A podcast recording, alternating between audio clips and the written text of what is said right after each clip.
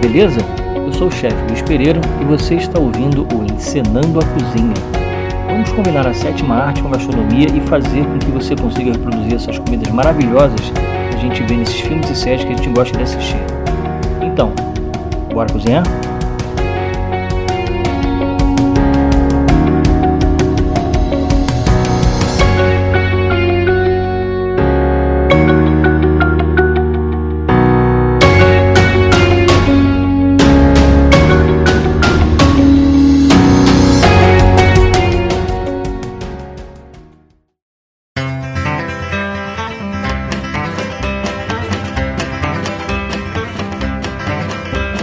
We got married in a fever, hotter than a pepper sprout.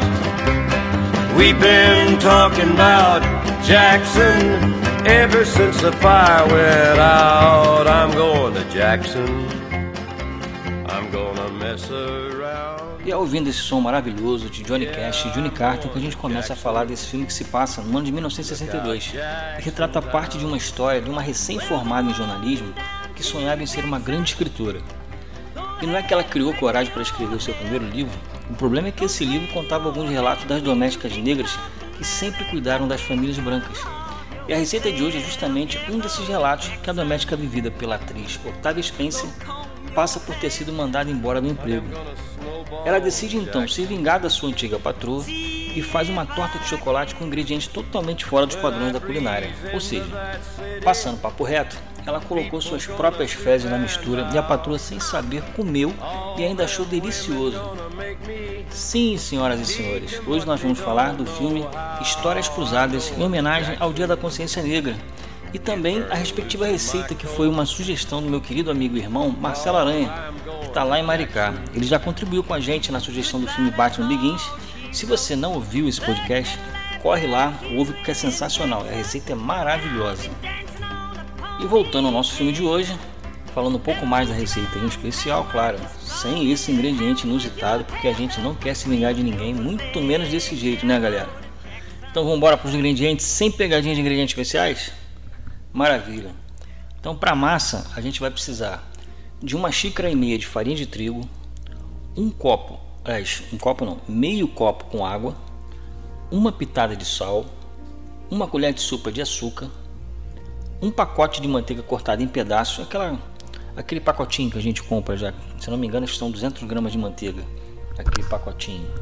E tem que estar tá gelado, hein, gente? É, e para o recheio, a gente vai precisar de quê?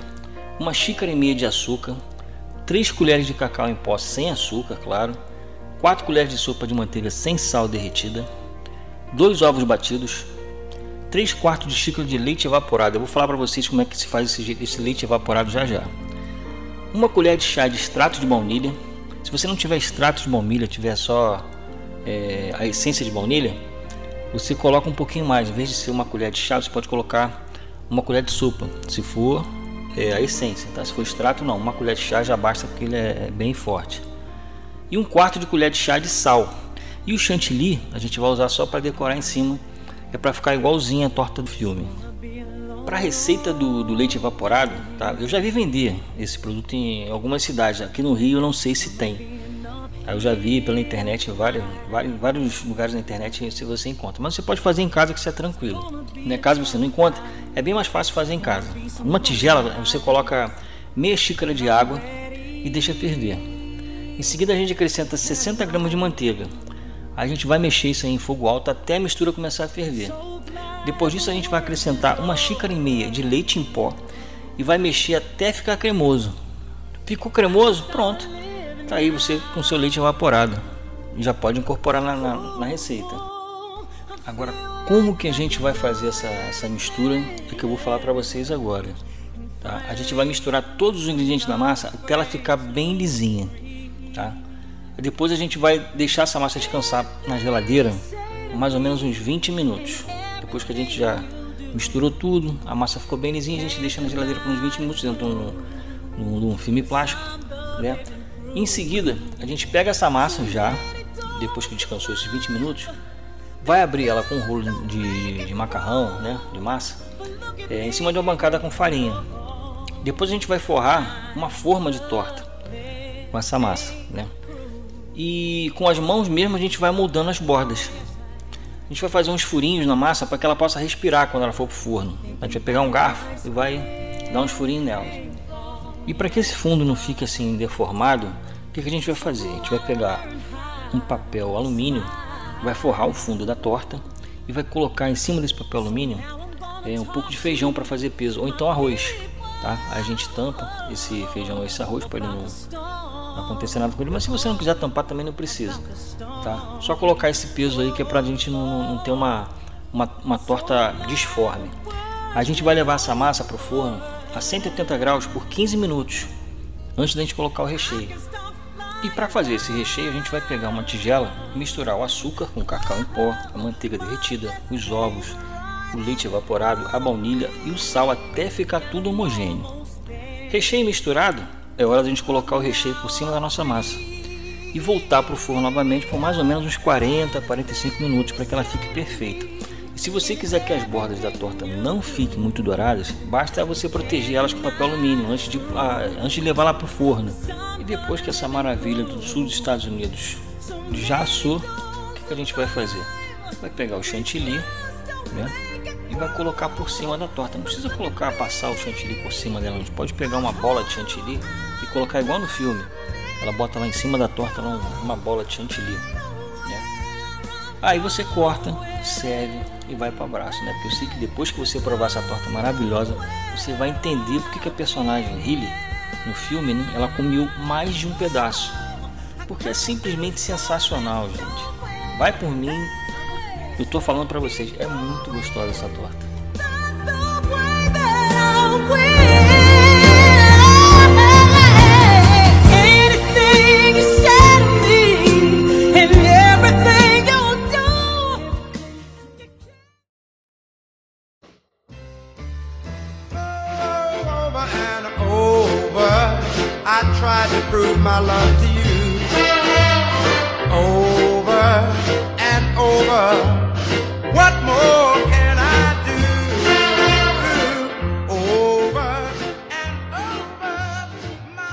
Para abrir nossas curiosidades sobre esse filme, né?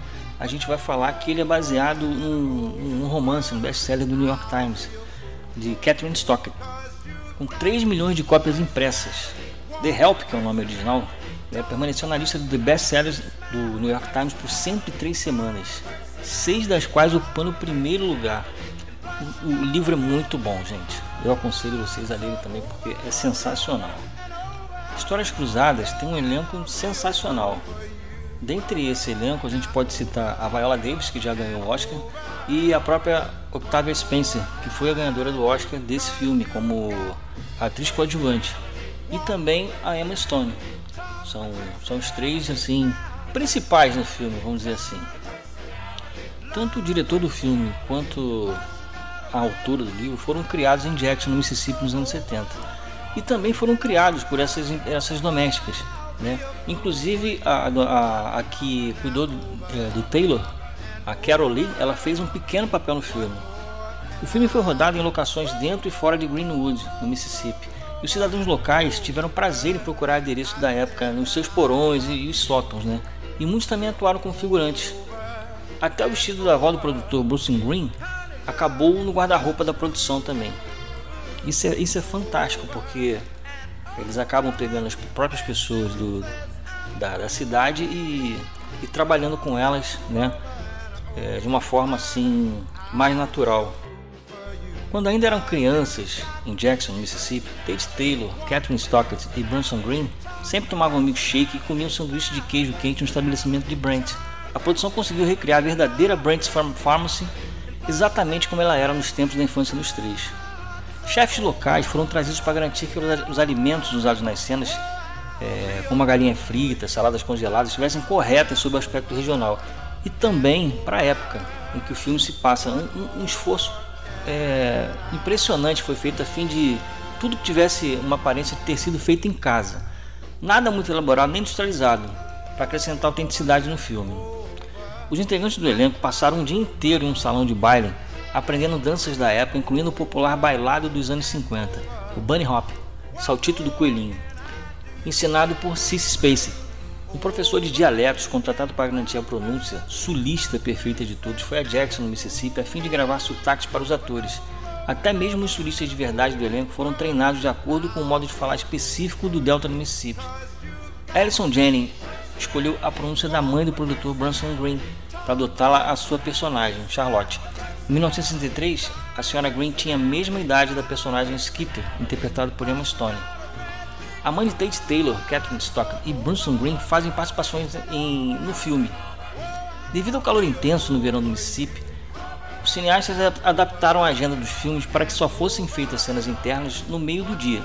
Cenas externas eram gravadas no início da manhã e no final da tarde.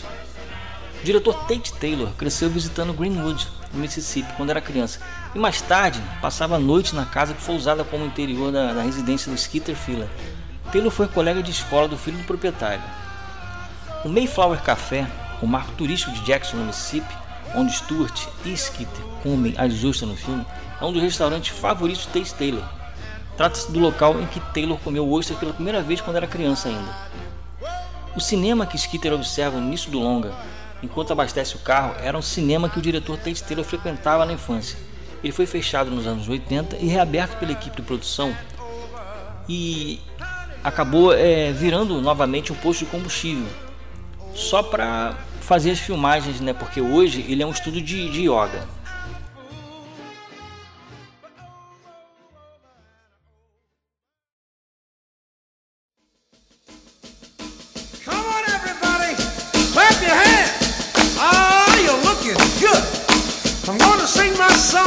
It won't take long. We're gonna do the twist and it goes like this. Come on, let's twist again. Like we did last summer. E para terminar, ao som desse incrível Chubby Checker, eu peço para vocês que mandem sugestões assim como essa que o meu amigo querido me enviou. Com certeza ela vai aparecer aqui juntamente com a receita do seu filme ou série favorita. Espero que vocês tenham gostado dessa homenagem, também dessa receita fantástica, dessa torta que no filme gerou muito problema para a personagem Hilly. Até a sua mãe ficava zoando ela com, com o acontecido, né? Não deixe de entrar no nosso Instagram, que é o arroba ensinando a cozinha, para deixar seus comentários e suas sugestões. Isso é muito importante para a gente saber como é que está indo o nosso trabalho. E também se você reproduziu alguma das nossas receitas, marca o nosso Instagram para a gente ver se você é um fã de comida de cinema. Até a próxima e Bora cozinhar, galera?